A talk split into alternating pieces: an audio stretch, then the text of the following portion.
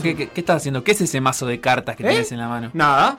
¿Y ese chaleco negro? ¿Por qué viniste así de hoy? Me gusta usar chaleco. Pero nunca te vi de chaleco, ¿eh? Además, ¿por qué estás de camisa blanca? Me gusta, oh, me gusta. Chaleco negro, camisa blanca, mete onda. Pues yo nunca te había visto así. Es, esa ¿Qué valija, además. ¿Eh? ¿Te vas de viaje? No, tengo algunas cosas. Mm, medio, medio chiquita igual para irte de Sí. viaje. Pero, a ver, ¿qué, Mira. qué tenés ahí? Ficha- fichas de póker tenés. Sí, eso? Por la duda de que pinte un póker. Pero si no sabes diferenciar el naipe español del francés, vos, ¿Y Sebastián. qué? ¿Y qué? Pero mira, cartas. mira, mira, mira esto, mira esto. ¿Qué, qué, qué? Esto, Es radio, Sebastián, explicarle a la gente. Esto, mira, mira, mira cómo aprendí a Pero no barajar. entiendo qué tiene que ver, porque ¿por qué viniste vestido de croupier? Y sí, no dijeron que los casinos pueden seguir. Yo entonces voy a hacer un casino en vida, voy a hacer un casino ambulante. Mi vida va a estar habilitada porque yo soy un casino. Ah, cualquiera, cualquiera, totalmente cualquiera, vos. Sí. Aprovechar todo esto para pegarle al gobierno, cualquiera, vos. ¿Eh? Déjame ser un casino boy, vos. Pero es en serio, tenés un chiste, agarrate de un tema serio, de una pandemia, hay vidas en juego, encima buscar violar la ley, disfrazándote de casino, no. ¿Y qué?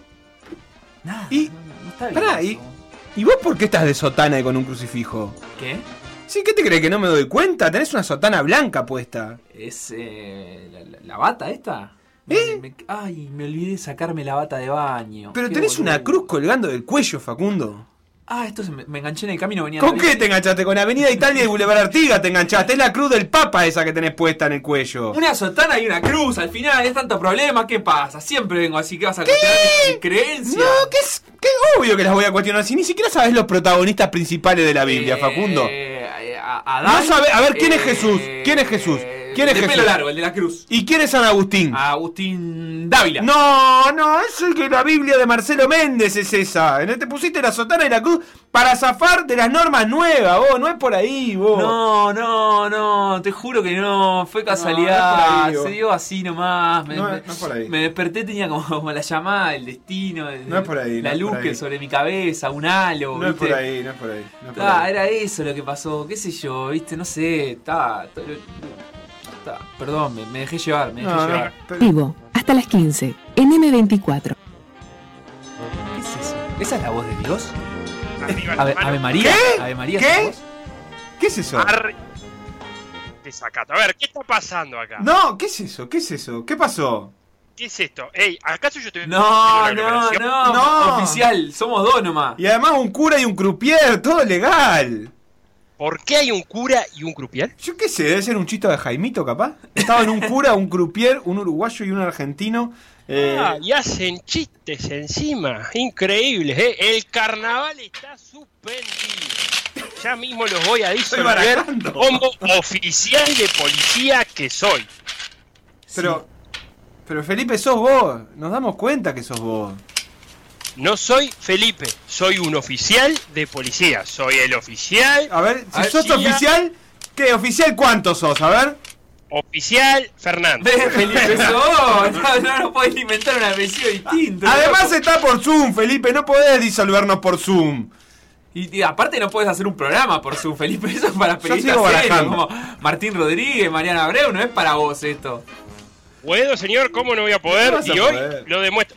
Tengo que seguir haciendo policía. No sé, Desde vamos acá, viendo. sentado en el water, No como estoy water. ahora, Eh. les voy a hablar de Cuba y el fútbol, por ejemplo. Bueno, yo, ya que estoy vestido de casino, vos de cura, vos de policía, calza ideal porque eran las tres cosas que más había en Cuba en 1950. Permiso, voy a barajar un poquito. Viste, todo tiene que ver con todo al final. Hablando de final, que ya vamos como tres carillas de esta presentación, demos inicio a la edición 773 de Por Decir Algo. Un programa al que le cuesta arrancar, pero cuando arranca le cuesta frenar. Y cuando frena le cuesta arrancar. Y cuando frena le cuesta arrancar. Y cuando arranca le cuesta Por decir frenar. algo, Y todo. en menos vivo, mal. hasta las 15, en M24.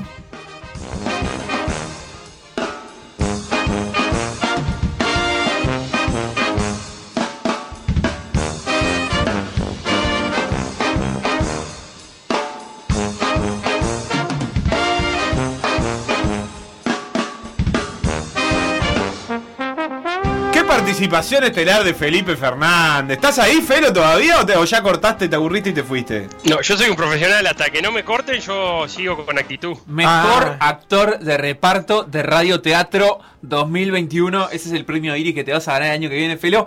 Y vas a ser el único nominado porque no existe Radio Teatro y no hay de cuplé que escribieron, ¿eh? Pa, locura. ¿Cuánto, El, cu- el cuplé del casino andante. Ojo. cuánto, Ah, cuánto duró? Señores, soy un casino. Yo sigo y les vengo a contar. Laray, laray, laray, y así. Ah, hay que pulir el resto de la letra, digamos. Un poquito. Eh, ¿cuánto, cuánto, ¿Cuánto hay, Felipe? Digo, para que, para que salga en, eh, en, en, no sé, en Momolandia. ¿Dónde, dónde calza el Bueno, estilo? un cuplé se puede estar pagando tranquilamente entre 20 y 30 mil pesos. Sí, sí. Me voy, chao. Me parece pila, ¿eh? Me voy, me voy, me voy. Me parece pila. ¿Mil pesos? O sea, toda la plata esa, toda esa es la plata que perdieron los carnavaleros este año. ¿Feli? Ah, yo la sé. No, no la sé. Hay un fondo concursable. Fe- Felipe, Es una nota si hablamos de carnaval y preguntamos es porque te estamos hablando a vos. No, no sé cuánta plata perdieron los carnavales. Bueno, no nos vamos a meter en el bolsillo del carnavalero. eh, Claro. Pero si el carnavalero se quiere meter en el bolsillo nuestro, quiere meter algo en el bolsillo nuestro, podemos escribir esto con un poco más de dedicación. Qué caos esto, loco. Eh. Pasan cosas en serio en Uruguay. Ustedes están boludeando acá, hablando de. Ahora, así, eh, pregunta entonces, que a mí se me dispara casualmente. No, no Eh, dispare nada, que hay aglomeraciones acá y vamos a terminar muertos. eh, deportes que se pueden practicar en un casino o deportes que se pueden practicar en una iglesia, dado que siguen abiertos. ¿Se les ocurre alguno? Yo estaba pensando que la iglesia es ideal, mandada a ser para... Eh, ¡Peligro! Ojo, ojo. No, no, voy a... voy a- No vale hacer chiste de iglesia y deportes menores. No, no, iba a decir salto con vallas. Ah. Porque los bancos, ¿no? Que tienen bien. un nombre, ¿cómo se llama? ¿El que- púlpito es eso? No, no, nada que ver, nada que Pero hay ver. que separarlo de los bancos. Hay que separarlos un poco o hay que ser muy habilidoso. Es decir, hay que lograr caer entre. Ah, El tema, el único peligro es que entre los bancos hay la parte de apoyar las rodillas eh, y ahí tenés que caer muy firme para no esguinzarte. Voy a hacer un poco hereje, pero bueno, para eso está el humor, ¿verdad? Yo jugaría lanzamiento de jabalina. Desde la puerta de la iglesia hasta el señor que está allá en el fondo No, en la no, cruz. señor, es como unos dardos, pero adaptados, ¿entendés? Eh, me parece un poco violento, pero bueno, está. pero Eh. vos me propusiste deportes ahí. No, eh, lo otro que se puede hacer es como un... Pasa que no tiene bajada, pero la iglesia, el, el carril central, digamos, eh, podría haber en deporte de invierno algo así como trineo. Ah, o curling. dice, dice Beto. Curling está Curling divino. está li- Jugar a las bochas. Está bueno para jugar a las bochas Y también. con agua bendita lo mojamos. Eh, con agua bendita puede, puede como mojarse Enzo Martínez antes de entrar a la piscina. También, pero para claro, para que para que corra puede haber agua bendita ahí y pasarle Ah, un- qué lindo, con lampazo. El curling de, del subdesarrollo. eh, qué eh, bárbaro. y las medallas son hostias. Claro, son hostias. Es una capital en, en el, en el País Vasco. Sí, eh, pero medallas como hostias. Eh, caen medallas como hostias para la delegación uruguaya. Pará, pero eh, vi- viste que generalmente las iglesias tienen como pasillos alrededor, ahí a los costados, sobre todo de los bancos. Sí. Podés hacer una competencia de atletismo ahí. De una de Hay fondo. carriles, claro, tenés podés razón. correr 5.000, 10.000 metros, todo lo que quiera. Una iglesia es No, yo pensaba en tres carriles, el Es una central y pista. los dos del costado. Ah, bueno, esas, esas son las cortas, las de velocidad. Sí. Está, pero digamos, desde la puerta hasta el altar.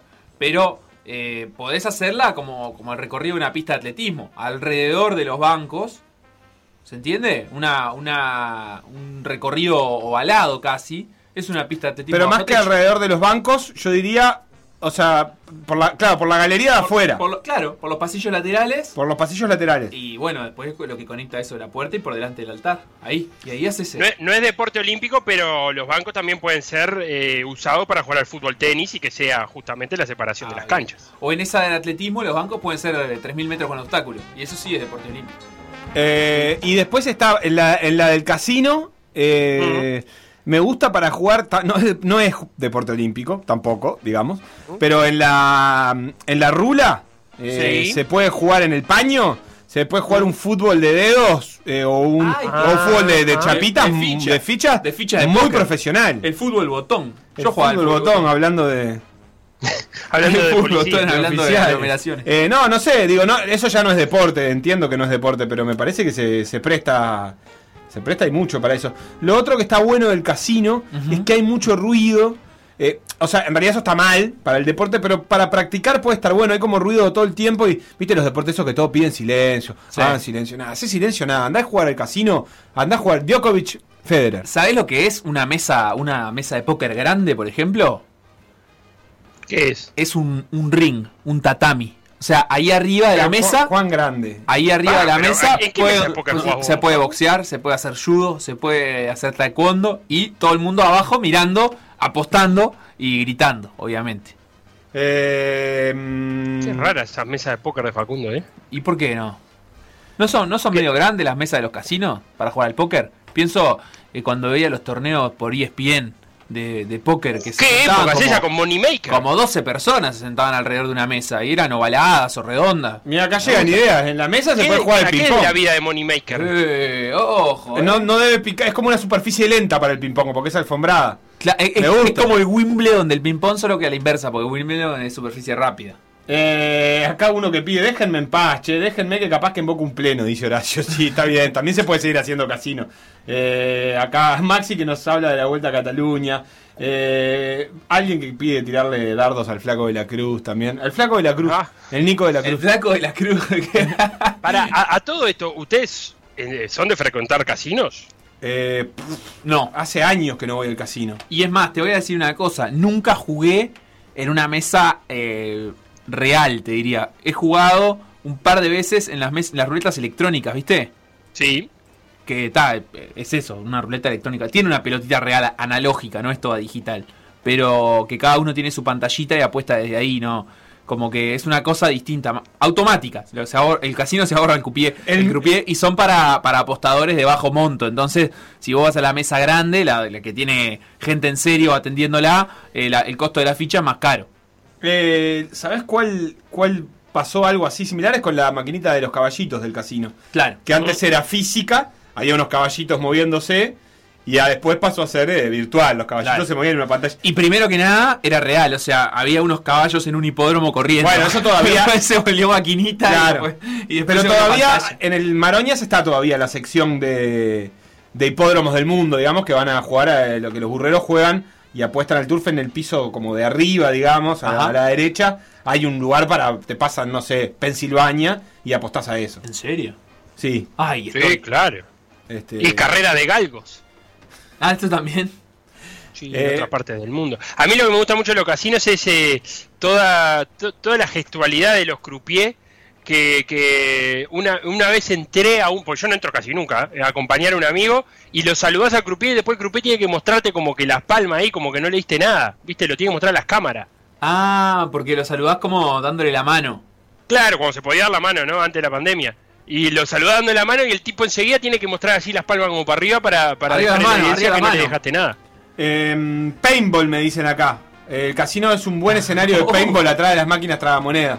Está bueno eso. Nunca fui al paintball. Duele, ¿no? Dicen Sí, que sí. me dice Beto que Dicen sí. que sí. A mí no me pinta que me duela, eh, realmente. No, te pintan las pelotitas No. cuando te explotan en la cara, pero.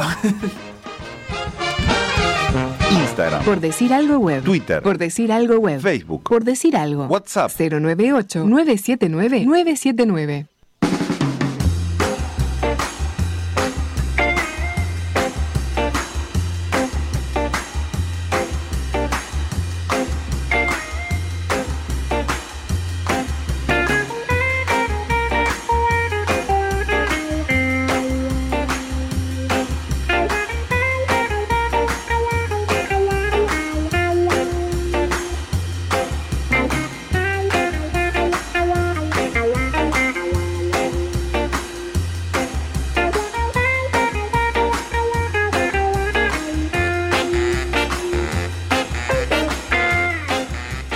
volvió el fútbol uruguayo en la tarde de ayer con un partido y con un descenso. Y hoy habrá más fútbol uruguayo y tendremos tiempo de repasarlo todo.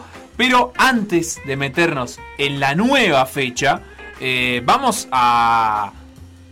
Digamos que, limpiar el plato. No, que eso, No, ya, eso ya- no. Ya fue el nombre de un espacio de 13 a 0. Ya está, no, no se puede limpiar el plato entonces. No. No sabía eso, ¿eh? Hace muchos años que escucho 13 a 0. Eh, entonces vamos a repasar eh, los mejores datos de la fecha anterior, la 13, la que coronó a Liverpool como campeón del torneo clausura y lo vamos a hacer de la mano de Guzmán Montgomery y los datos de Neuen Analytics. ¿Cómo andas, Guzmán? Estoy bien, Facu. Muy bien, por suerte, bueno, con ganas de eh, justamente darle cierre a esa fecha 13 en la que Liverpool se coronó campeón, analizando los datos más, más interesantes, más importantes, y así ya después nos podemos meter en el descenso de Danubio, la fecha 14 y todo lo que queda por jugarse. Sí, no tanto los datos de la fecha 13, me gustaría centrarme un poco en los datos de Liverpool, que consiguió su, su primer torneo corto. Fue el, el equipo más goleador de clausura con 30 goles y viene siendo hasta el momento el equipo más goleador del año con 66 goles. Es un equipo que, que en contrapartida recibe bastantes goles, son 48 a lo largo de la temporada. Eh, hay nueve equipos por lo menos que recibieron menos goles que Liverpool, pero eh, su capacidad goleadora suplanta un poco eh, su fragilidad defensiva, aunque esa fragilidad estuvo más que nada presente en el apertura y en el intermedio, ya que en el clausura está segundo detrás de Montevideo City Torque, su rival de hoy, eh, con 11 goles recibidos. Torque tiene únicamente 10, así que es algo que Marcelo Méndez logró corregir bastante en esta etapa del torneo. Liverpool que además no solo hace muchos goles, sino que genera muchas chances de gol, y esto lo podemos medir en sus goles esperados. Esperaban 54,41 goles, es el, el tercer equipo que más generó detrás de Torque Nacional, y concreta mucho más de lo que genera. Esto eh, también tiene que ver, por ejemplo, con la cantidad de goles que tiene desde afuera del área, que son goles de baja probabilidad, logró convertir nueve y es eh, uno de los equipos que más anotó por esta vía. Bien, así que en resumen, digamos, en la capacidad goleadora y sobre todo en la capacidad defensiva de Liverpool, lo que ha cambiado de un torneo para otro, de una parte del año para otro, ha sido que en el clausura eh, recibió hasta el momento nada más que 11 goles, mientras que en el apertura en total había recibido eh, 25, o sea, todavía no terminó este, este clausura, pero le alcanzó para salir campeón con la mitad de los goles eh, que había recibido en, en el apertura. Eso fue el, el gran cambio, ¿no? Sí, ese fue uno de los gr- grandes cambios. Creo que ahí fue clave la incorporación de Cristian Almeida, un jugador que, no estuvo en la primera parte del año, y también el cambio de- del rendimiento de sus arqueros. Liverpool alternó a lo largo del campeonato eh, bastantes minutos entre Andrés Merin y Santiago Lentinelli. Este último hoy en día es el arquero titular. Merin ya no está más en el club. Eh, Merin había disputado 1.331 minutos y Lentinelli ahora ya tiene más de 2.000 minutos jugados y en esta métrica que se puede alcanzar con los goles evitados referente a las chances que le generan sus rivales y a las atajadas del arquero, Lentinelli logró evitar 2,6 goles con sus atajadas, mientras que Merin eh, tiene un saldo negativo, recibió 3, casi 4 goles más de los que debería haber recibido con sus atajadas. Obviamente no es únicamente por, por decir que había responsabilidad del arquero, sino que además de toda la mejora defensiva del equipo, Lentinelli está teniendo un mejor rendimiento de lo que lo estuvo teniendo Merin anteriormente. Bien, y hoy, mm, Gusi, hay partido eh, y, y no sé si construiste vos el dato o alguien del equipo, pero hablaban de que se enfrentan eh, e- equipos que tienen algunas particularidades, Liverpool y Torque. Sí, eh, comparten esto que decíamos de, de la capacidad goleadora, porque es el segundo equipo más goleador del torneo y es el primero que más genera en cuanto a sus goles esperados. Se esperaban 60,34 goles, convirtió 61, así que prácticamente las chances que genera las convierte. Y además son los equipos que más tienen la pelota en el fútbol uruguayo. Torque es el líder de, de posesión promedio con 56,5%, da 403 pases cada 90 minutos y Liverpool es, está segundo en posesión y segundo en cantidad de pases. 55,1% de posesión, 399 pases cada 90 minutos. Si bien tienen eh, algunas diferencias en la forma de construcción del juego, son dos equipos que les gusta tener mucho la pelota, se sienten cómodos teniendo la pelota y buscan eh, un fútbol asociado desde los saques de arco, por poner un ejemplo. Son dos equipos que podemos ver la tendencia de que eh, utilizan esta regla nueva que hay y colocan a sus dos centrales dentro del área para salir en corto y desde ahí generar más chances de, de creación ofensiva. Bien, Guzmán, ¿queda algo más por agregar eh, de esta decimotercera fecha o de esta fecha 14 en la que vas a estar eh, también analizando al aire?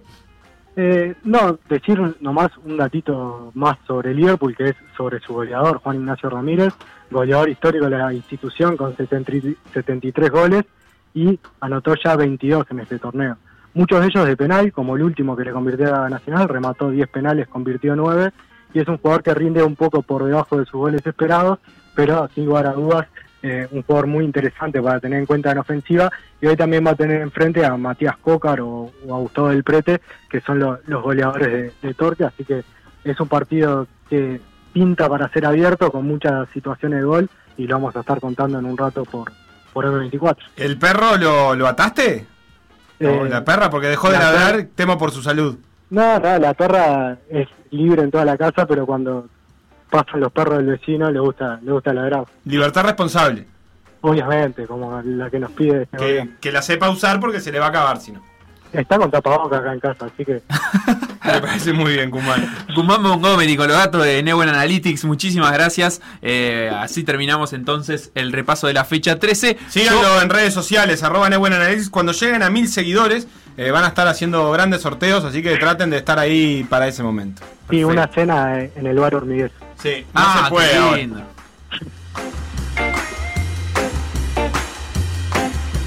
Por decir algo.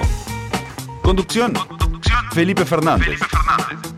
Sebastián, Moreira. Y Facundo Castro. Producción y edición. Conrado Hornos. Todos los deportes. En Por decir algo. Me quedó pendiente un datito ahí. Humán decía 9 de los 10 de los 10 penales anotó el Colo Ramírez.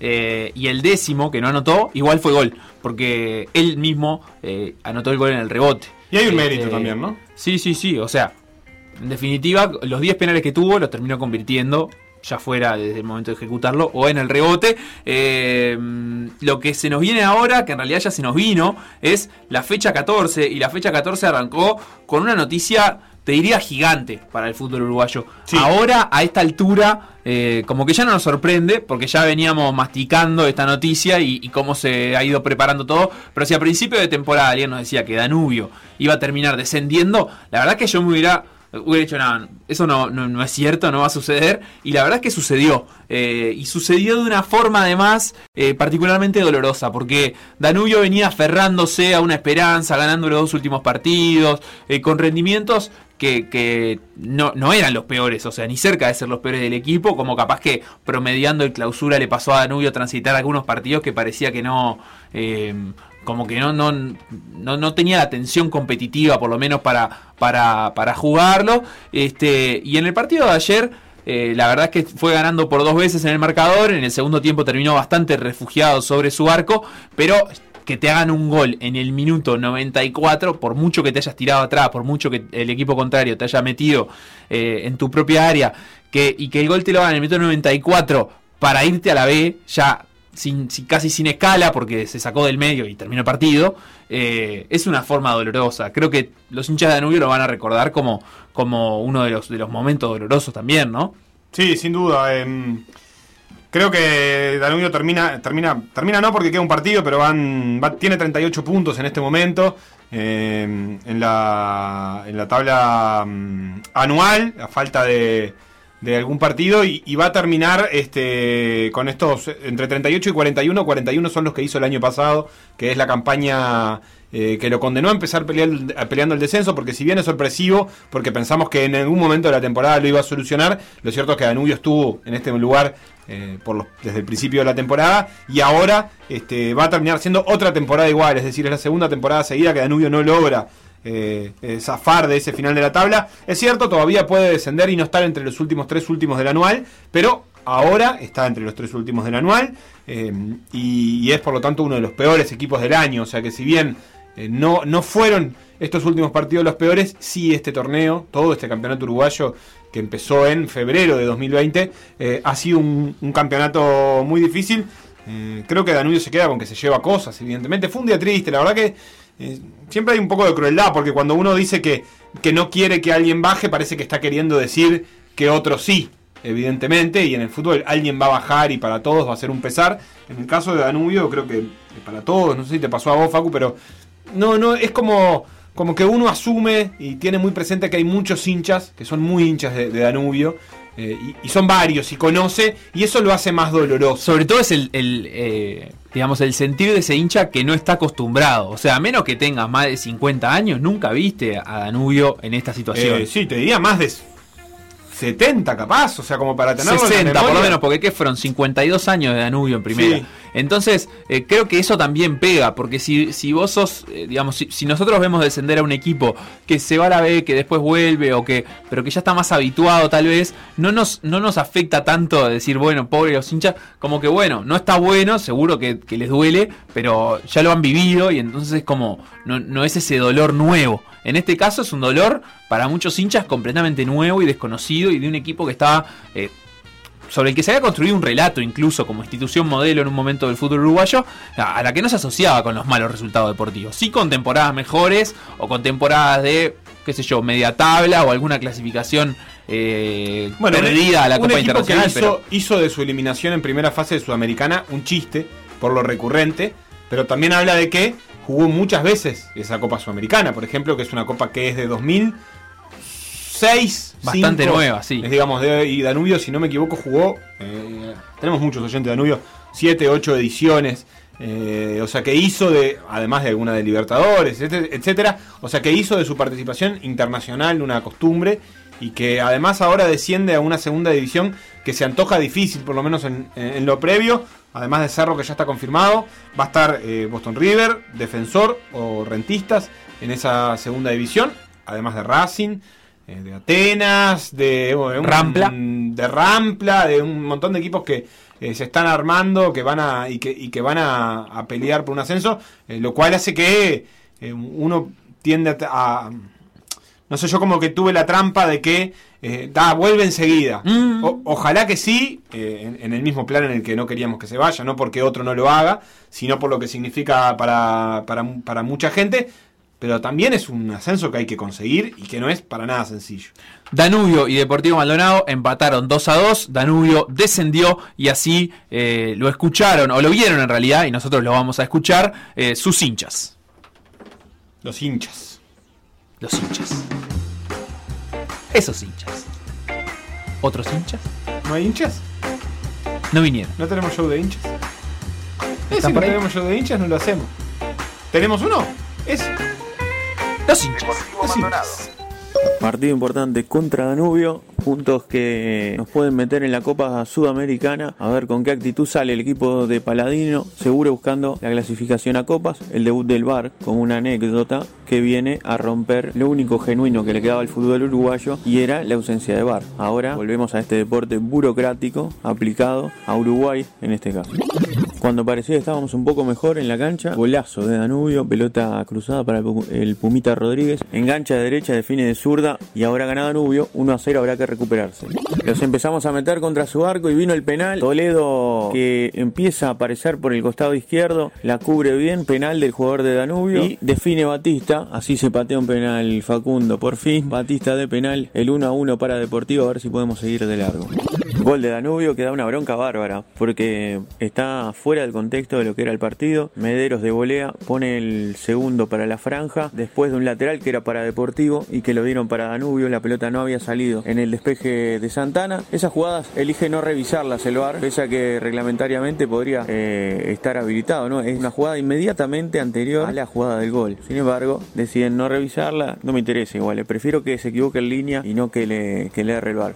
Y bueno, llegó el empate, el picante Pereira. En la última del partido, una gran jugada de cantera y Ramos, pelota cruzada, no puede Batista y llega el picante, sí, el elegido por el segundo palo para poner el 2 a 2, ya final en 5 minutos de adicionado del segundo tiempo. Eh, bueno, un gol merecido porque el equipo fue al frente y buscó empatar en definitiva el partido y termina logrando un punto que nos, nos sigue dejando vivos en la ilusión de clasificar a la Copa Sudamericana. Por otro lado, desciende Danubio, ¿no? Y, y eso también hace que los jugadores eh, festejen el gol hasta, hasta cierto punto, ¿no? Porque es un equipo importante de la primera división que eh, con este gol del picante desciende. Apartado para el bar, ¿no? Eh, empieza la tortura del bar en el fútbol uruguayo, hoy no se vio mucho, eh, pero empieza la, la parte en la que para festejar un gol vamos a tener que pedir permiso y esperar la confirmación desde el bar, ¿no? Horrible, matando la esencia de este deporte que no es burocrático, sino que consiste en la esencia justamente del sentimiento del hincha, que se ve arrasado completamente por la burocracia de este experimento.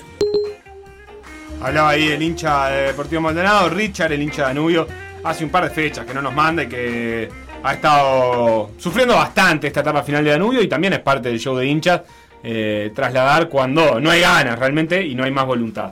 Este, el otro que hablaba el hincha de mm, Deportivo Maldonado es sobre el VAR. Sí, Eh, Bar que ayer retrasó el partido. Retrasó el Eh, para partido. empezar, debutó con retraso porque hubo un problema con la energía eléctrica, con el suministro eléctrico para, para el bar eh, en el estadio Jardín del Hipódromo. Y bueno, eso fue lo que, lo que retrasó un poco el arranque del partido. Eh, creo que después no tuvo inciden- gran incidencia sobre el juego. No sé qué La opinamos. verdad es que no tengo claro. Hubo un penal que fue. Eh, fue penal. O sea, Eh, la mí- verdad que es el penal que queremos que no corrija el VAR en cierto Claro, punto. a mí lo que me da el penal es que eh, ese penal sin bar se cobraba. Y con bar no lo pueden desmentir. O sea, es, es un toque muy suavecito como para que el jugador se tire de esa manera. Y están los que dicen, ah, pero si eso es penal no se puede marcar. Bueno, pero el juez lo cobró en la cancha y el bar en realidad vio que había un contacto. Sí. Listo, se, se arregla con, con lo, digamos, a la vieja escuela, con lo que se vio en la cancha. No, no, no hay una, una imagen que te permita decir, ah, no, eso de ninguna manera es penal. A mí me pareció bien la actuación en ese sentido. Que después puedas discutir si el árbitro tuvo o no razón en, cobrar el penal o si era suficiente ese contacto como para cobrar un penal, no quita que el VAR no lo podía anular. Ni que hablar, después estuvo la polémica del segundo gol de Danubio, que quizás vale la pena detenerse un segundito para explicar que más allá de que esa... La jugada, para el que no la vio, es una jugada en defensa de Deportivo Maldonado, la pelota se está yendo, cuando se está yendo, un defensa de Deportivo Maldonado rechaza contra la línea lateral eh, y el juez cobra fuera. Eh, Danubio saca al lateral, hace el gol. Eh, luego en una repetición se nota que esa pelota no se había ido realmente y que debió haber continuado la jugada, es decir, la pelota estaba sobre la línea, no se había ido y por lo tanto la jugada hubiera seguido dentro del campo. Pero el VAR no puede volver hasta el punto de corregir una fuera porque a partir de que el jugador de Danubio saca al lateral, en realidad se convierte en otra jugada, no es una jugada sobre la que el VAR puede actuar. La el único matiz, si se quiere, es que si hubiese sido al revés, es decir, si esa pelota se hubiera ido el juez no lo hubiera cobrado y hubiera terminado en gol, ahí sí el VAR puede retroceder porque es parte de la misma jugada y volver atrás y decir, esta, esta pelota se fue de la cancha, no pudo haber seguido el juego y la sanciona. Pero... ¿Ah, sí? eh, claro. Por ejemplo, va el, el puntero por la línea de fondo, desborda, elude para, para fuera de la cancha, se va de la cancha y tira la pelota para adentro, esa fuera la puede cobrar. Los límites del campo los puede sancionar dentro de la Claro. jugada, pero no eh, corregir una jugada que ya fue determinada por el juez eh, y que inicia una nueva jugada. El ejemplo más claro para entenderlo es, si un juez cobra un tiro libre del borde del área que no fue y del tiro libre viene un gol, no se vuelve a, la sanción de ese tiro libre por más que haya sido equivocado. Obviamente, sí se, se hace eso en el caso de un penal, pero no después de que patea el penal. Se corrige antes de que patee el penal porque es un penal. Pero no en otras jugadas. No se corrigen eh, jugadas que, que- que no tengan que ver con goles, con penales, con expulsiones o con confusión de identidad. Esa es la reglamentación. Por eso ayer el VAR, por más que haya visto que esa pelota estaba dentro, no podía hacer nada por corregir el juez. Claro, y sobre todo que se usa el concepto de jugada nueva. Si hay jugada nueva, ya no se puede corregir eh, sobre, sobre la anterior, más allá de que esté dentro de las cosas que el VAR podría observar. Claro, exactamente. Puede observarla, pero no en ese momento particular de la, de la jugada. Acá alguien que menciona lo del picante Pereira y, y su gol a la B en Belgrano a River Argentino, es cierto. También el picante fue parte de aquel histórico descenso de River.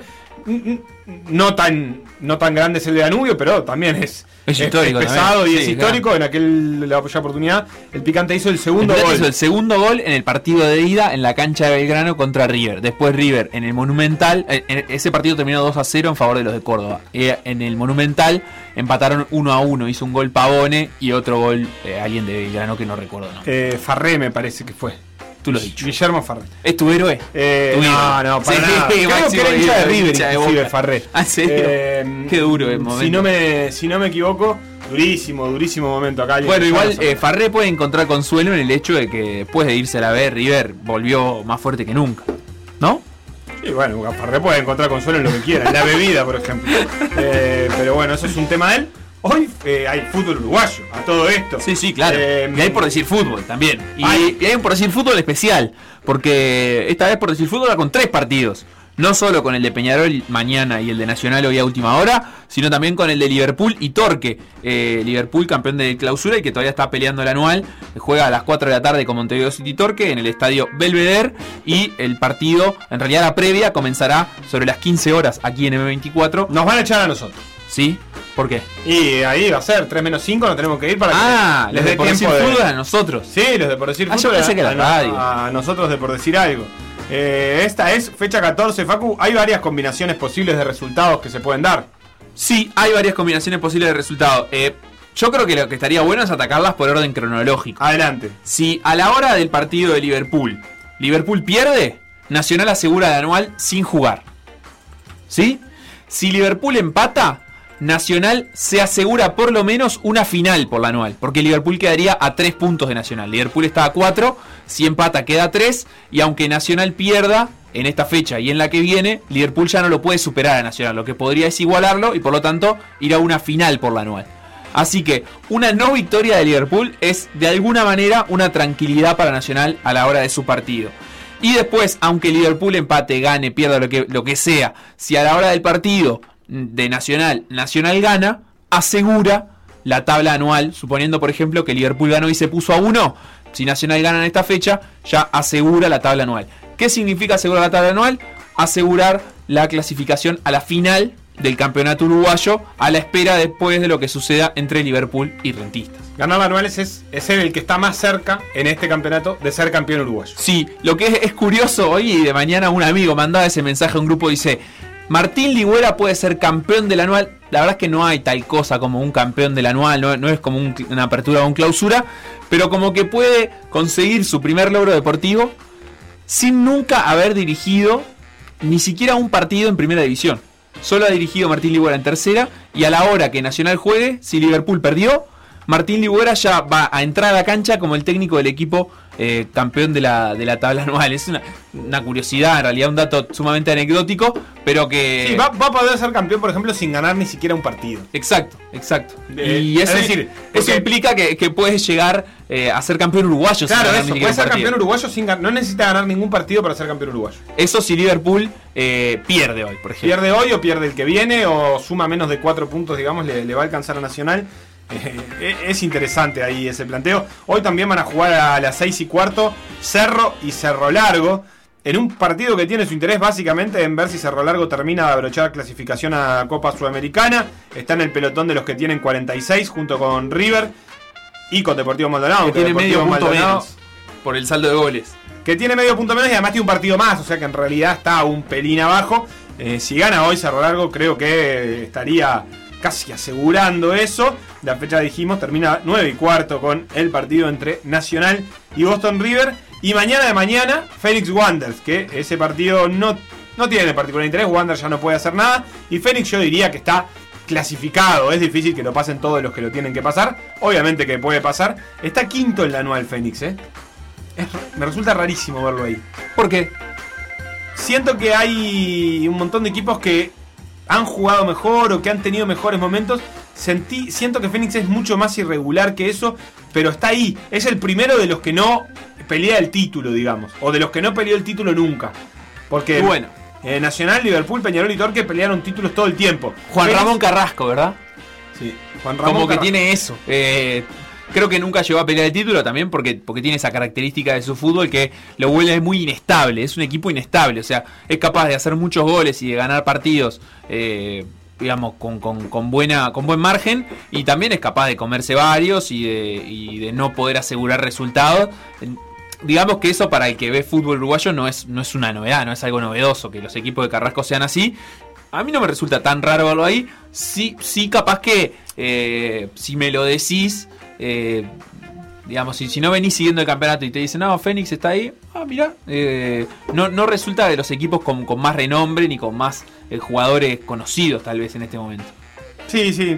A mí es como que no se ata de la sensación que tengo del torneo, pero Claro. acá no estamos para sensaciones, sino para puntos.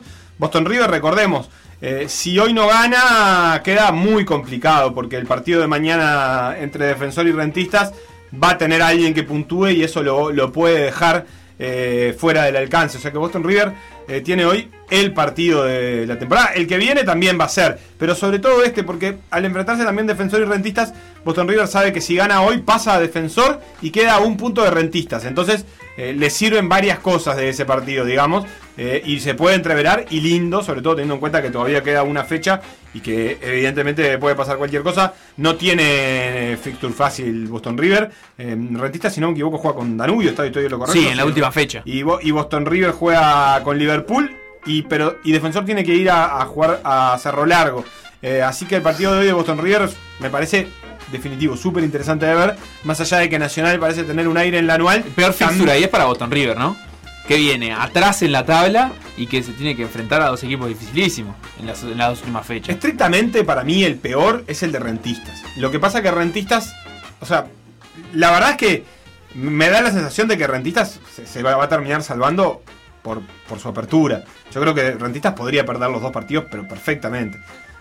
O sea, a mí me da, me da más miedo. por el momento que viene. O sea, y sobre todo porque le das de, le das de comer al rival si perdés esos Pero lo que pasó ayer le El de Boston es más difícil por el rival. Claro, ni que hablar. Porque En va a realidad, jugar contra un equipo ya descendido. Sí, Danubio ya no lo podía alcanzar, pero la verdad es que Rentistas le, le puede dar puntos a equipos que lo pueden pasar en la tabla y eso no es sencillo. Es decir, si, si gana Boston y gana Defensor, Rentistas va a entrar en zona de descenso. Este, así de complicado está el panorama. Eh, no, va a quedar a un punto Boston River de Rentistas. Correcto. Pero con un partido todavía por jugar. O sea que es, es- es complicado eh, el panorama para, para todos. Facu, hasta acá, fútbol uruguayo, ¿te parece? Sí, me parece bien, me parece bien. me parece muy Vamos a hacer una tanda, la primera de por decir algo. Dentro de un rato vamos a estar hablando del fútbol en Cuba, de la mano de Felo Fernández y modo avión. Lo que pasó en por decir algo, revivirlo en pda.uy o buscar los podcasts en Mixcloud o Spotify.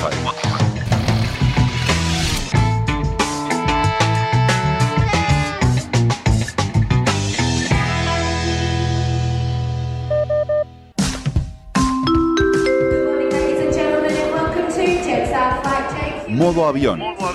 El deporte como excusa.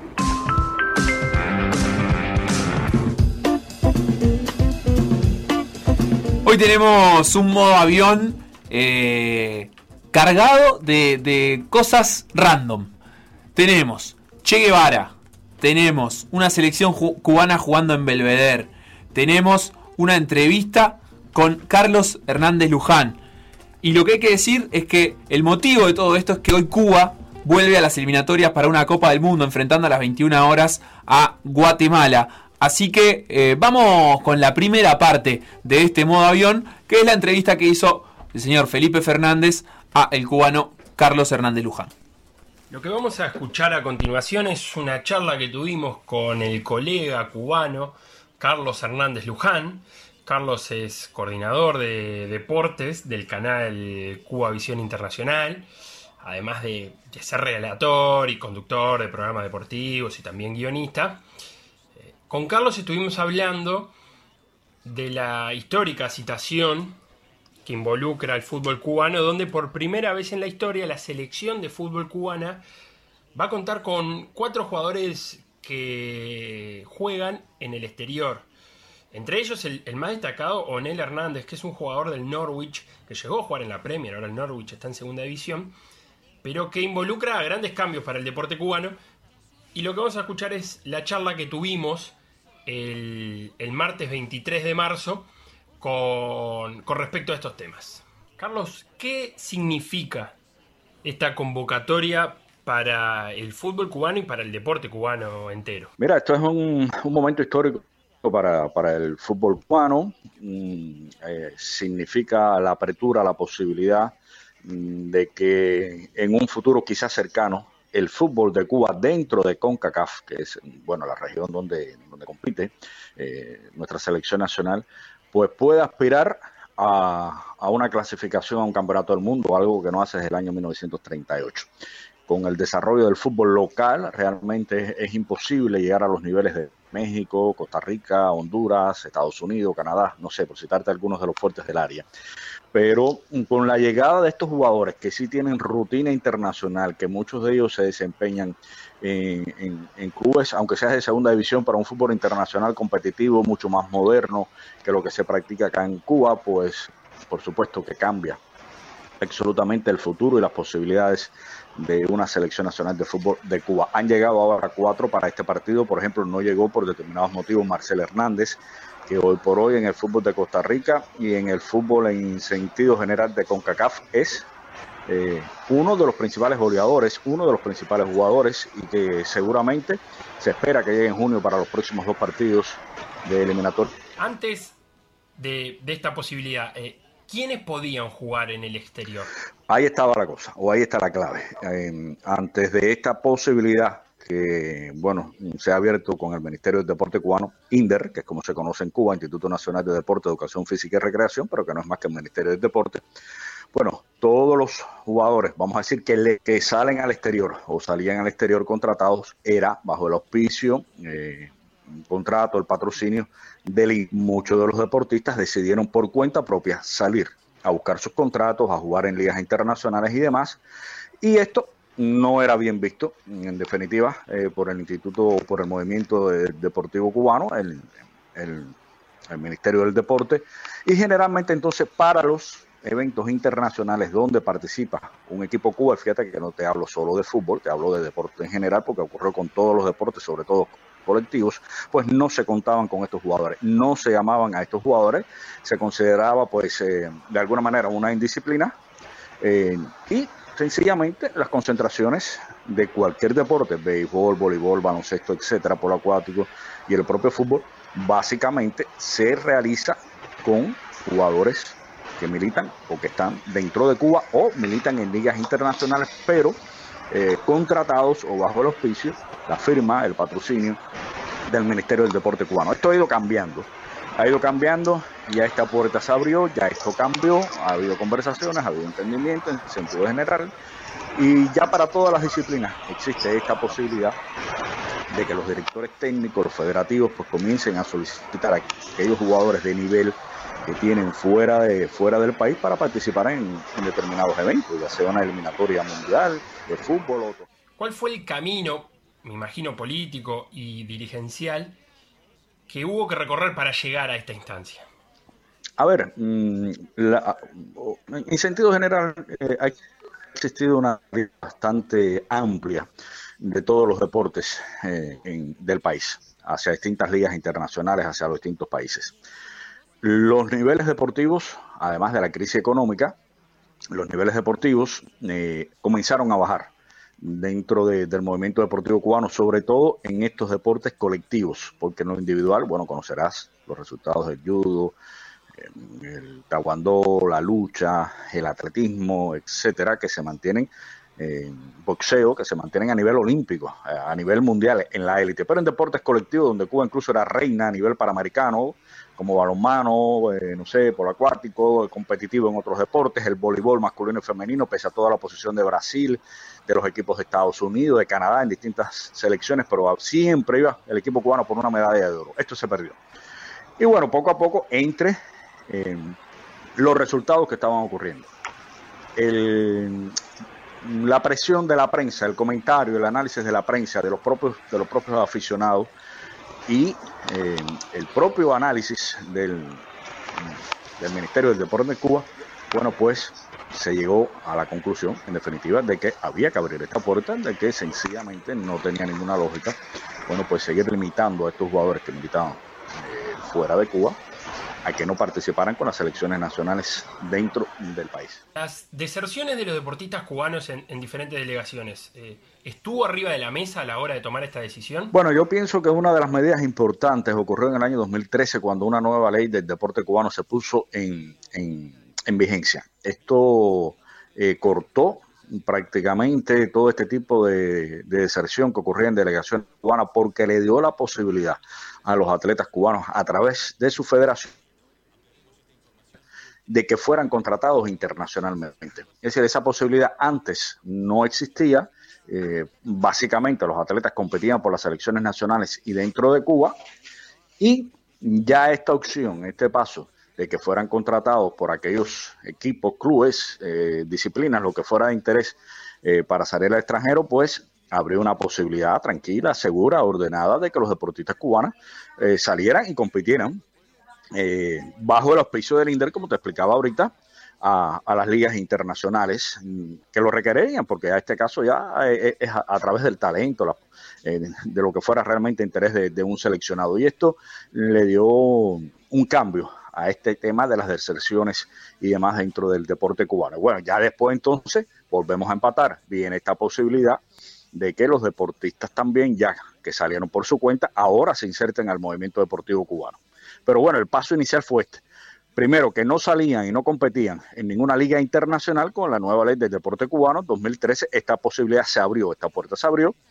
Y esto cortó bastante, bastante todo el tema de, la, de las deserciones, que de vez en cuando todavía ocurre alguna o algún atleta pide salir en definitiva de un equipo nacional, por, su cuenta seguir compitiendo, porque ya nos interesa competir en el, en el equipo nacional, etcétera, ya son otras situaciones, pero en general es lo que, lo que va mandando ahora en el panorama deportivo de Cuba. Y con respecto a las ligas de CONCACAF, en, en Uruguay, los jugadores uruguayos, bueno, tienen una, pueden tener una primera salida a Argentina, a Brasil, a Chile, si, tienen un poco más de talento, van directamente a Europa.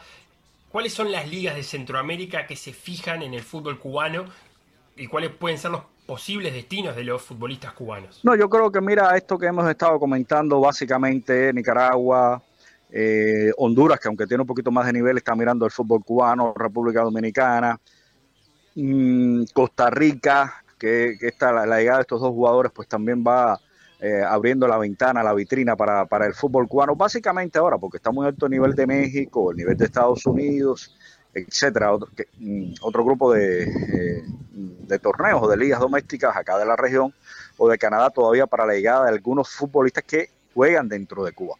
También estas participaciones internacionales que apenas la hace el equipo cubano y, y la poca participación que está teniendo en ligas dentro de la región, pues lógicamente va a servir de vitrina, va a servir como un punto de atención para que eh, eh, se acerquen al fútbol cubano, aquí domésticamente, vengan, vean los partidos, vean figuras, vean quizás juveniles de otras categorías que puedan tener un talento, puedan ser llevados, puedan ser pulidos y puedan ser desarrollados. Esto es también un proceso, ¿no? Que diría yo que un poco que también se inicia en Cuba.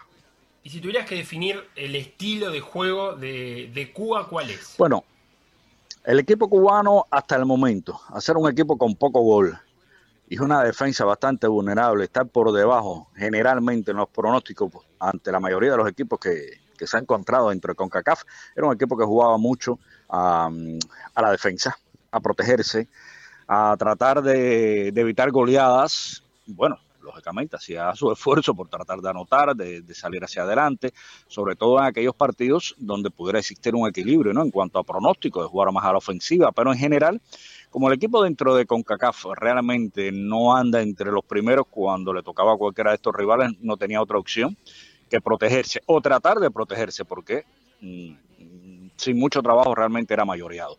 Ahora pudiera cambiar. No hemos visto todavía el primer partido de cómo el técnico Pablo Elier va a plantear eh, sencillamente su, su, juego desde el punto de vista táctico, cómo se va a parar el equipo, qué va a hacer, cómo se va a enfrentar a un rival difícil dentro del área como Guatemala, como Curazao, que es uno de los favoritos o quizás el favorito de este grupo donde está Cuba para pasar a la segunda ronda de mm, muy difícil para cualquiera dentro de CONCACAF.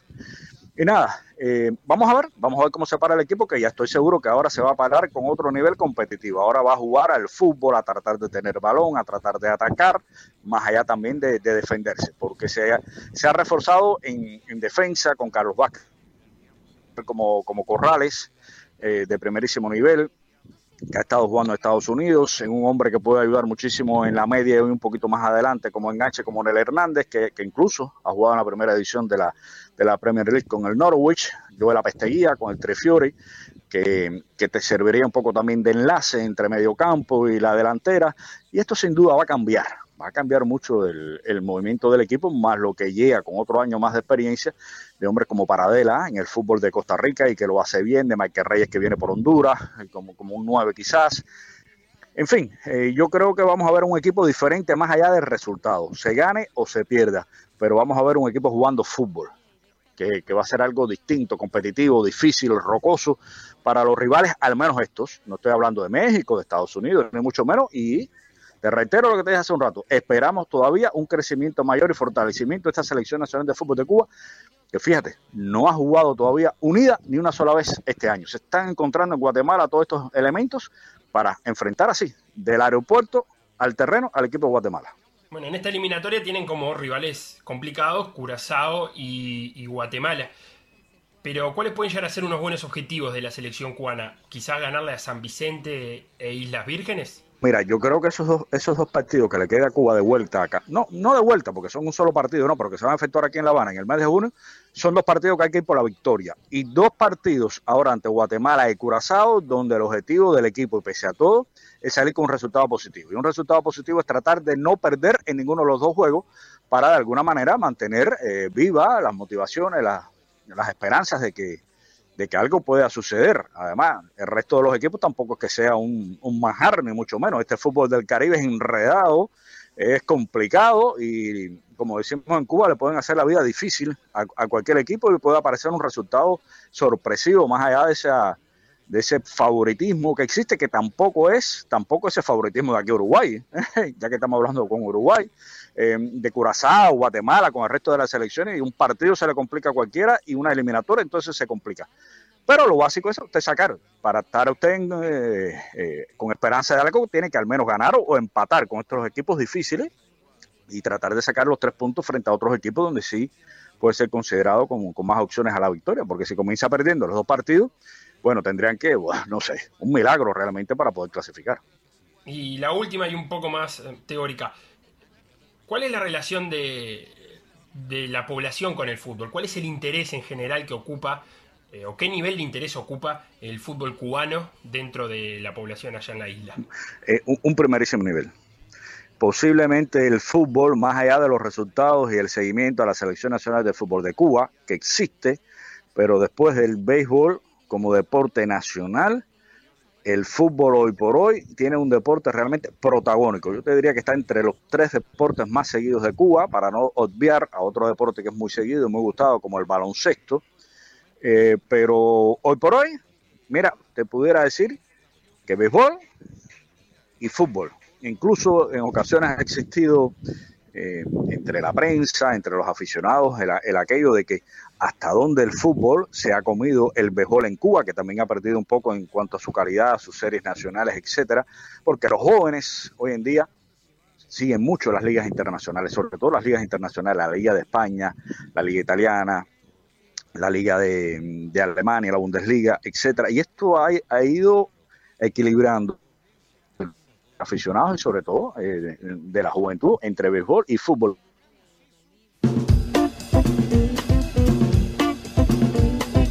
Interesantísima entrevista que compartía Felipe, eh, que realizó en estos días con Carlos Hernández Luján, periodista deportivo cubano y relator, que cosechó muchos elogios por su relato en las redes sociales.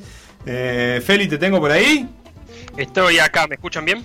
Eh, te escuchamos perfectamente, perfectamente, como si estuvieras acá. Qué alegría. Bueno, ahí pasaba la charla con, con el, colega cubano. Eh, concretamente, para, para, poner un poco de, de, contexto, son cuatro los jugadores que van a, van a debutar con la, con la selección cubana esta fecha. Onel Hernández, lo decíamos, es el más famoso porque juega en el Norwich City, porque fue eh, se convirtió en el primer cubano en jugar Premier y además el primer cubano en hacer un gol en la Premier cuando le hizo un gol al United, cuando el Norwich Opa. estaba en, en, pavadita de debut, cuando el Norwich estaba en la Premier. Después eh, está Carlos Vázquez Fernández, que le dice mm, Cabefe, eh, que juega en España. Joel Apesteguía, que es un delantero, 37 años, que juega en el Trifiori de, de, San Marino, que, que la, eh, que es uno de los habituales en, la, en, las rondas previas de Champions, de Europa League. Las previas habló de la primera ronda, cuando está muy lejana la fase de grupo. Eh, ahí teníamos esos tres a los cuales se le suma Corrales, el que hablaba también eh, el periodista amigo Corrales, que está jugando en la segunda división de Estados Unidos y es uno de esos casos que en una Copa Oro que Cuba jugó en Estados Unidos, eh, fue a visitar a su padre a Miami, le consiguieron una visa de cinco años y decidió eh, abandonar el, fútbol cubano, eh, cubano, perdón. Pero esos concretamente son los cuatro jugadores que, que pueden llegar a debutar hoy en el partido contra Guatemala. ¿Cómo que pueden llegar? No, decime que son titulares indiscutidos. Y bueno, deberían ser, pero. Hay que ver qué quiere el Viste que DT. dijo que nunca jugaron juntos esta selección cubana, ¿no? Es la primera vez que se juntan. Eh, Eh, pero bueno, sí, todo hace si no a juega, este, mm, ¿cómo dijiste el del Norwich Hernández? Onel Hernández. Si no juega Onel Hernández, Se tiene que ir Tavares. se tiene, alguien tiene que renunciar. Sí, sí, Onel eh, es el, sin duda es el que tiene más pergaminos. Y te diré, por, por los nombres de, de los demás eh, cuadros donde juegan, el único profesional de verdad, ¿no? O sea, que vive solamente de jugar al fútbol. Me dieron ganas de ver el partido. Bueno. Suerte no a la sé. hora de encontrar un link, ¿no? Eh, Light no, no. ¿No pasa algo al revés en el sentido de que es más fácil verlo? ¿No hay un YouTube? No, no es Porque que la- la- ¿te acordás que la Asia Copa- sí, Asia tiene YouTube, sin lugar a duda. Con CACAF. eh, vimos, no Felo, tanto. vimos... eh, Vimos la, la Copa de la la- Nation League, pero esto es FIFA, ojo, son derechos diferentes, ¿viste? Eh, porque esto es una competencia FIFA y lo que pasaban por, por YouTube, que se veían esos partidos preciosos de islas de nombres ignotos, era dependía directamente de CONCACAF. Claro. Y la verdad es que... Nada, yo Lo- sí lo creo que pasar- tendría que haber una regla que es que a, a partir de determinado nivel de porquería del partido tiene que ser gratis para todos. Le va a pasar el Facebook de la Federación de Guatemala, me parece. Ahí está, de Guatemala. Sí, porque juegan de visita. Ah, mirá. Jugó visita a Guatemala. los- el, el favorito de este grupo C eh, para pasar, porque pasan solo los campeones, eh, es Curazao, sin lugar a duda, porque tiene una selección llena de, de jugadores holandeses. Vos sabés que, mm, claro, porque eh, en realidad la única centroamericana es Guatemala. A ver, eh, eh, eh, la- las islas no se consideran No, a sí mismos centroamericanas. Por más que Caribe. De nosotros... hecho, con CACAF lo podemos dividir en tres zonas bien claras. Una es Norteamérica, que es México, Estados Unidos y Canadá, esos tres. Luego sí, Centroamérica, que es eh, la parte continental. Siete países son Y después, Centroamérica. eh, claro, y después eh, el fútbol isleño. Y ahí sí se consideran incluso los sudamericanos, ¿no? Surinam, eh, Aruba, Curazao, que están enfrente a. Surinam es parte de Sudamérica, pero Nah, Curazao y. Aruba, que están enfrente a Venezuela, también se consideran como el fútbol isleño. Claro, pero estaba leyendo acá periódicocubano.com y decía, los expertos señalan que la selección centroamericana es la favorita para llevarse el primer lugar. Y yo estaba, onda, bueno, no son todas centroamericanas, pero no, no, No, no. no son, estrictamente no son, aunque le digamos así por la cuestión de la confederación. Bueno, Felo, ¿qué más tenés para hablar? La- me, da lástima vamos- porque vamos yo quería, de- quería repasar la de- lista de de nombres. De, quería ya repa- que Dale, adelante, acá. adelante, adelante. Eh, y lo primero es ponerle música a la primera historia que vamos a contar.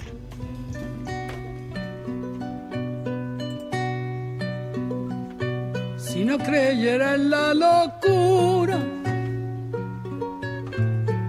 de la garganta del sinsonte, Mercedes Sosa. si no creyera que en el Bien, monte Presta atención a quién va a cantar después de Mercedes Sosa. se esconde chaqueño el para la pavura. León Gieco. Gerardo Añez. Ahora, Si no creyera en la balanza, Mercedes Sosa joven. Shakira. en la razón ¿Qué va a hacer Shakira esta? Shakira, eh, Mercedes Sosa haciendo la masa. Así que tengo una canción cubana, una argentina y una colombiana. Es lo que me viene al pelo para contar esta historia. Y es eh, de cuando el Che eh, fue arquero en un equipo de fútbol. Eh, del Che Guevara, todos sabemos dos cosas vinculadas al deporte. Una era que jugó al rugby en, en- cuando era joven. Y la otra era que era hincha de Rosario Central. Esos dos datos me parece que están medio que sabidos, ¿no? Sí, sí, sí. eh, si me decís che, yo te digo rugby y Rosario Central. Bueno, muy bien. También sabemos que en 1952 arrancó viaje junto a su amigo Alberto Granado para conocer Latinoamérica en moto. eh, y luego de su pasaje por, por Perú en esa travesía, entró a Colombia por Leticia. Leticia es la capital de la Amazonia colombiana. eh, en el extremo sur del país. Es una ciudad sin conexión por carretera, por tierra con el resto de Colombia, porque todo se hace a través de, de los ríos. Y el Che y Alberto querían llegar a Bogotá, pero claro, para llegar a Bogotá había que rentar una barca y demás cosas, alquilar, y debían juntar una plata que a esa altura del viaje claramente no tenían, no tenían un peso. En aquellos años, 52, estamos hablando de, de los famosos años del Dorado, un periodo del tiempo del fútbol colombiano donde contrató a lo mejor de lo mejor de Sudamérica, incluso a muchos jugadores provenientes de Europa. Era una especie de hiperinflación futbolística que había comenzado en el 49, eh, que había tenido una disociación entre la Federación de Fútbol y la liga que, mm, que nucleaba a, a los equipos, a la, la Di Mayor, se separó. Entonces la Di Mayor dijo, bueno, voy a demostrar que soy una, una liga fuerte, autosustentable y que puedo hacer, puedo hacer lo que prácticamente quiera. Entonces, por ejemplo, en el 49... Ay, llegó- ay. Ay, soy la Di Mayor. Bueno, dale, a ver. con billetera. Llegó Ay, Di Sí. a jugar en Millonarios. Eh, Di Stéfano cobraba 3.500 dólares en River en aquella época y pasó a ganar 12.000. Era una diferencia muy grande. Entonces. ¿Cuánto eh, ganaba, dijiste? De 3.500 a 12.000. Eh, entonces, claro, cuando llegó el Che a, a Colombia en el 52, había varios futbolistas argentinos que ya eran celebridades en, en aquel país. Eh, como paréntesis bien cortito, eh, el Deportivo Cúcuta decidió, en vez de ir a buscar argentinos, ir a buscar uruguayos. Y se, se trajo media selección campeona de Uruguay en, en Maracaná, se lo llevó para jugar con Cúcuta. Pero bueno, ta, eso es otra historia que la contaremos más adelante. El equipo de, de Leticia, donde estaba el Che y Alberto, sí. se llamaba Independiente Sporting Club. Y los dirigentes, viendo que el Río les había traído a dos argentinos, decidieron ir a buscarlo y ofrecerle la conducción técnica del cuadro. Pensaron, si son argentinos, algo de fútbol tienen que saber. Y Granado, en el diario que llevó eh, durante el viaje, cuenta que eh, por la noche lo fue a visitar un dirigente de, de este cuadro, el Independiente Sporting, para preguntarle cuánto querían ganar para entrenar al equipo. Y Granado le contestó algo muy sui generis del estilo, mañana vamos a la cancha, entrenamos y ustedes ven cuánto nos pueden ofrecer por el trabajo que vamos a hacer. ¿Tá? Pongan el precio ustedes. Granado también sacó apunte de esa primera práctica que tuvieron y dice lo siguiente, y cito textual. eh, los jugadores tienen poco dominio del balón, pero son incansables y muy obedientes. Su estilo de juegos es semejante al de la década del 30 en Argentina, con el arquero clavado bajo los palos, los zagueros metidos dentro del área y la línea media corriendo toda la cancha. Eh, lo que bien podría estar hablando de Uruguay eso, ¿no? Eh, dice que les, les dijeron, les, les hicieron hacer una marca al hombre que quedaron asombrados con el resultado que le había dado la marca al hombre. Pero viendo el nivel del cuadro, el Che y Alberto decidieron que además de ser entrenadores podían dar una mano adentro de la cancha. Alberto Mira. pidió para jugar de, de delantero e incluso lo apodaron Pedernerita por eh, un supuesto parecido con Adolfo Pedernera, flor de jugador. Y el Che, eh, por su asma, eligió el arco para no tener que correr tanto, aunque también dicen que no era muy bueno con los pies, pero bueno, vamos a dejarlo de lado eso para mantener el honor de los arqueros en alto. Cuatro, cuatro días después del primer entrenamiento, se arma un campeonato relámpago de esos que duran todo el día. Se jugaban partidos de dos tiempos de 20 con 5 minutos de descanso. Con ellos en cancha, ganan todos los partidos y llegan a la final. Eh, y en la final terminan 0 a 0. Y Granado dice: eh, eh, fueron una definición por penales, obviamente, para definir al campeón. De los tres que nos patearon, que le patearon al equipo de Granado y el Che, el Pelao, que era el Che, atajó uno brillantemente. Pero los penales nuestros los ejecutó el centro delantero y los tres los tiró afuera. El mismo. que- ¿Cómo que tiró los tres? Palermo. ¿Quién hizo Era eso? Palermo. Se ve que la regla no estaba muy clara, pateó tres veces el mismo y lo tiró atrás afuera, eh, emulando a Palermo. Y él, pero mirá si habrá sido importante esto para el Che, que en una carta que le escribe a la madre, le pone, atajé un penal que va a quedar en la historia de Leticia. Eh, así, así importante fue esa participación del Che en el campeonato, que luego sí llegaría a Bogotá, que a través de un, de un estudiante de medicina eh, conseguiría un par de entradas del propio Di Stéfano para ir a jugar, para ir a ver, perdón, eh, un amistoso que hubo cuando Real Madrid hizo una gira por Colombia, Millonarios lo recibió, ganó Millonario, estamos hablando de la época del Millonario del Ballet Azul, le decían, eh, y Granado contó ese partido, mirá lo que contó, para tener una idea de, de- de lo cambiado que, que era el fútbol. Fue un buen partido donde se enfrentó el preciosismo sudamericano contra la garra y técnica poco lúcida pero efectiva del fútbol europeo. Mirá vos, andás a ver qué sabía de fútbol igual. No sé si confiar Bueno. en eso. No, pero después, por lo dicho, Granado dice que, que en general fue un partido digno, que lo va a poner dentro de la galería de los buenos encuentros vistos en mi vida, que no son pocos, ¿eh? o sea que es un tipo que veía fútbol. Mira. Eh, así que esa es la primera historia, pero los voy a traer acá, a Uruguay, y le voy a contar de la vez que la selección cubana vino a jugar a Belvedere.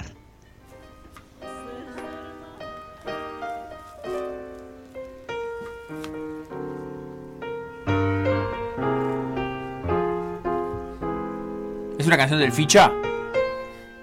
No, señor, escucha, escucha, escucha. ¿Sabes de quién son esos dedos? Esto es mío. ¿Qué estás hablando con Vela? ¿Y de ese, y de ese violín? Bueno, estamos escuchando a Federico Britos en el violín y a Bebo Valdés, señor, me paro para nombrarlo, en el piano, en un disco que hicieron. Federico Britos uruguayo, ¿verdad? Gusto Eh, en un disco que hicieron juntos que es precioso, que se llama We Could Make Such Beautiful Music Together. Eh, recomiendo que lo Buenas. busquen. En... Hay una versión de Adiós Nonino que está muy linda De también. literalidad. Sí, te iba a decir, parece tango esto. Bueno, hay una de Adiós Nonino entre ellos dos que es preciosa.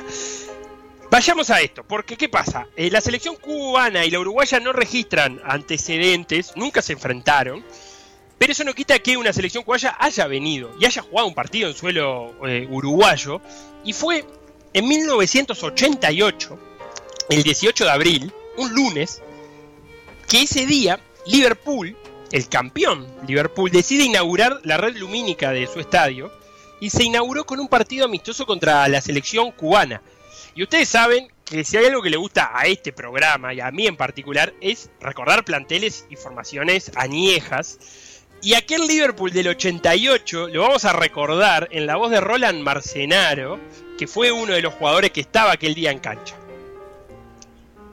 Eh, no, me acuerdo que estaba el Tole de técnico.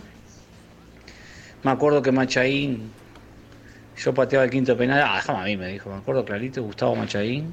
Estaba Héctor Correa, el negro Correa, jugaba el zaguero en Peñarol, el Hugo Quevedo, Martillo Aguiar, el fallecido jugador lateral izquierdo, Rabino, que, que había jugado en Peñarol el Cholo Ledesma, Julio Rodríguez, Bertolio, Peter Méndez, Freddy Maneiro.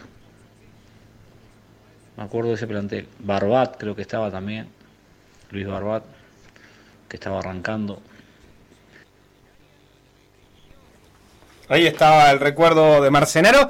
De nombres, algunos muy conocidos. Para mí el descenso, porque por algo los dirigía el Tol Antune.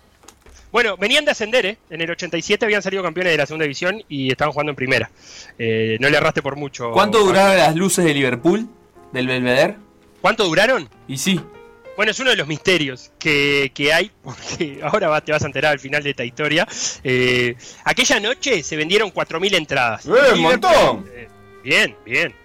Y Liverpool además invitó a Eduardo Pereira, que venía de ser campeón de América con Uruguay en el 87 y todavía no se había ido a Independiente. También fue campeón de América con Peñarol, eh, el arquero. Y la gestión para traer a los cubanos parece que estuvo a cargo de Nicolás Chetraro. No hay mucha información en la vuelta, no pude encontrar demasiada cosa. eh, solamente lo que recuerdan algunos de los jugadores de Liverpool.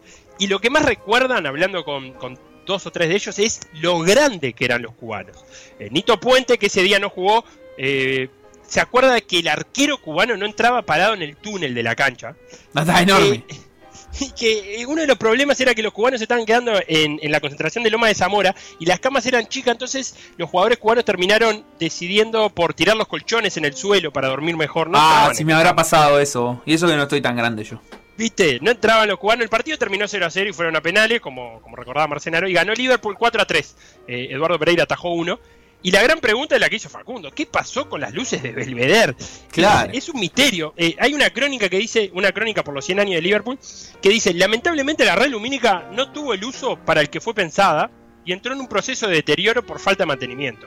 Y yo me pregunto: ¿cuál fue el uso pensado de la red lumínica que no pudo concretarse?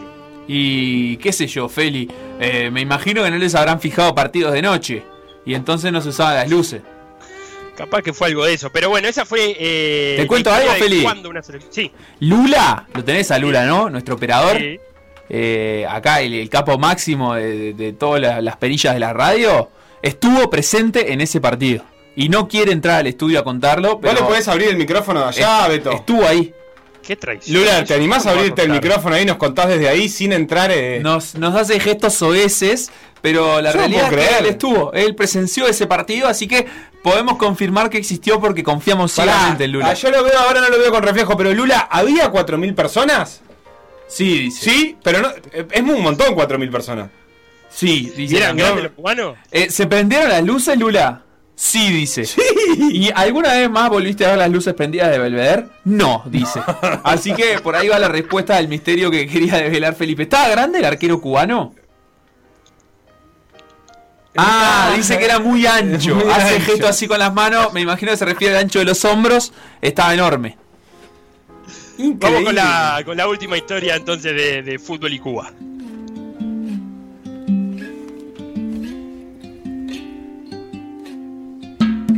There's no combination of words I could put on the back of a postcard.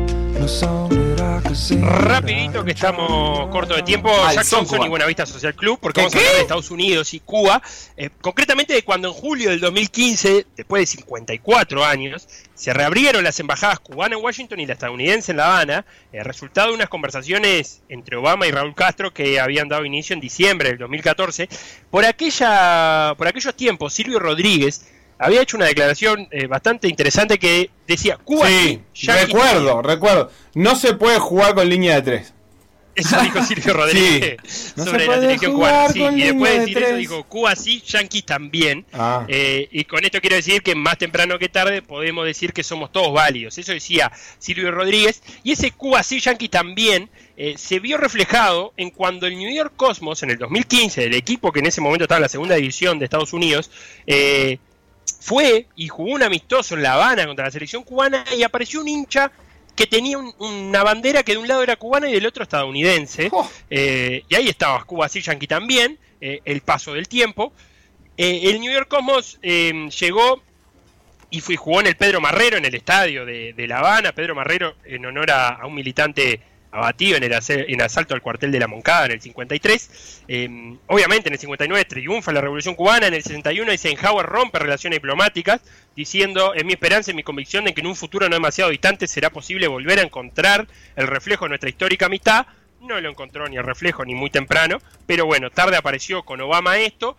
Y el deporte no fue ajeno a toda esta situación de hostilidades entre Estados Unidos y Cuba, eh, porque antes del Cosmos, en el 2015, el único equipo de fútbol estadounidense que había visitado la isla fue el Chicago Sting en el 78, cuando Carter era presidente y se abrieron las secciones de interés, algo así como embajadas, pero que no eran embajadas en definitiva. Así que en el 2015 la reapertura de embajadas se celebró con un partido. En el New York Cosmos fue titular Raúl, aquel 9 de, de Real Madrid que Mm. decidió terminar su carrera en, en Estados Unidos. Y también fue invitado Pelé, el histórico 9 del New York Cosmos, eh, cuando la MLS... ¿Qué dice? El ¿Qué histórico dice? nueve. ¿Qué, qué decís, Felo? ¿Quién es Pelé? ¿Cómo. Pelé, el histórico 9 del cosmos? Esa es tu presentación de Pelé. Para mí Pelé se tiene que presentar. Maradona, Edson eh, de una el histórico técnico de Mandillú de Corriente. No seas mala. Cada uno elige que quiere ser histórico. ¿De qué estás hablando? Pero pará, para vos como hincha del New York, ¿cuál fue tu 9 histórico? Sí, Pelé. De los Claro. que pasaron por, por, por el cosmos, Pelé sí. Amar Pelé está- era ese, A mí uno- como un de. Nueva York, Amar estaba Mayer y 10 más. Claro, bueno, eh, para hacer este, esta, esta recopilación de historia recurrí a La Vanguardia, a Notas Periodismo Popular, al Tiempo, Diario de Bogotá, BBC Mundo, E ESPN y al blog Liverpool 100 Hechos. Excelente, Felo. Muchas gracias por este ratito. Hay gente que nos pregunta si podés repetir el nombre del disco que hizo Bebo Valdés con Britos. We could make such beautiful music together. Por decir algo. decir algo. Instagram, Por decir algo web. Twitter, Por decir algo web. Facebook, Por decir algo. WhatsApp. 098-979-979.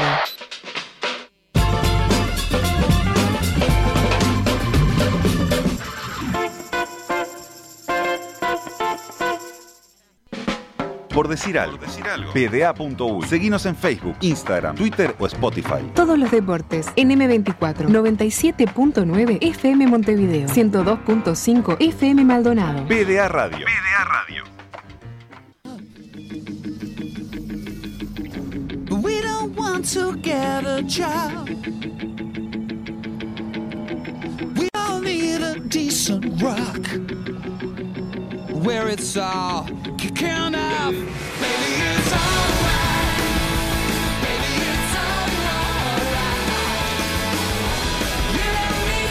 Qué temón este de Robbie Williams, It's Only Us, eh, que encabezaba el FIFA 2000. Era la intro del juego de computadora FIFA 2000. Seba, te voy a hablar de algo que nada que ver con el FIFA 2000. Te voy a hablar del Sudamericano de Deportes Acuáticos. Hoy compitieron en la prueba de los 5 kilómetros de aguas abiertas en Mar del Plata los dos uruguayos que están eh, presentes eh, a esos efectos, que son Maximiliano Pacot y Felipe López. Pacot terminó en el décimo primer puesto y Felipe López en el décimo tercer puesto. Así que dar cuenta de la participación de estos atletas que van a volver a nadar el viernes en, en los 10 kilómetros del sudamericano. Y si seguimos hablando del sudamericano de deportes acuáticos, en waterpolo eh, quería contarte cómo viene la cosa eh, para Uruguay en- entre las mujeres. En el, campeonato femenino, Uruguay le había ganado 20 a 5 a Paraguay.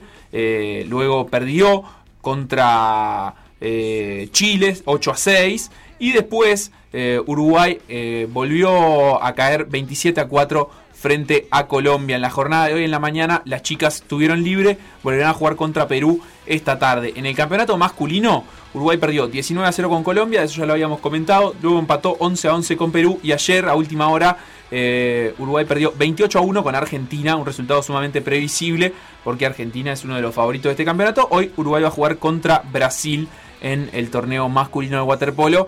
Eh, después estaremos ampliando sobre este torneo, incluso estaremos en contacto con algunos de los jugadores de las selecciones uruguayas de waterpolo, tanto masculino como femenino, así que era simplemente ir repasando algunos de los resultados. En el básquetbol uruguayo también hubo acción, ayer Malvin le ganó 95 a 71 a Aguada. Eh, una Aguada que no se ve nada bien, no se vio nada bien ayer por lo menos, eh, y Malvin que consiguió esta victoria. Mientras que a segunda hora, eh, Urunday Universitario, que sigue en un lindo momento. En este momento, Urunday ya acumula dos victorias, al igual que Malvin, que recién lo mencionábamos, que Nacional y que Olimpia. Eh, Urunday acumula dos victorias, le ganó a Peñarol, que acumula dos derrotas. eh, y resultó, la verdad es que resultó bastante raro ver a Peñarol eh, tirando porcentajes bastante bajos, 10 de 31 en triples, eh, 32%, pero en el momento que precisaba anotar para la remontada, digamos, eh, sus jugadores no estuvieron para nada finos, y era la cancha de, de- Peñarol, o sea, es la cancha donde han entrenado, donde se han preparado, eh, así que es un rubro en el que Peñarol tendrá que mejorar, por ahora no se le vienen dando las cosas, sí jugó muy bien el extranjero Huertas, el puertorriqueño 26 puntos hizo, pero no estuvieron para nada eh, inspirados ni Famous ni Araujo y tampoco sus otros titulares que son Barrera y Mazarino, 6 puntos para cada uno de los nacionales, 8 puntos Araujo, 11 puntos Famous. No, no viene teniendo un buen rendimiento Peñarol en estos primeros dos partidos de la Liga Uruguaya. La buena noticia es que número uno no hay descenso, número dos todos van a playoff, así que tiene tiempo para conocerse eh, el equipo de Peñarol entre sus jugadores y buscar mejores rendimientos. Creo que por acá va quedando todo pronto. Eh, la mesa servida para que empiece la previa de por decir fútbol, ¿no? Sí, Seba? vámonos, vamos a terminar este por decir algo, vamos a hacer una pausa y a tomarnos unos minutitos para acomodar cablerío, porque desde este mismo estudio, eh, a las 4 de la tarde va a relatar Martín Paulillo, va a comentar Santi Díaz, el Torque Liverpool, Liverpool Torque, y ahora nomás, cuando terminemos con todos esos acomodos, Sofi Romano les va a dar la bienvenida junto a Guzmán Montgomery también eh, para la previa de este partido que puede definir la tabla anual. Adelante ellos.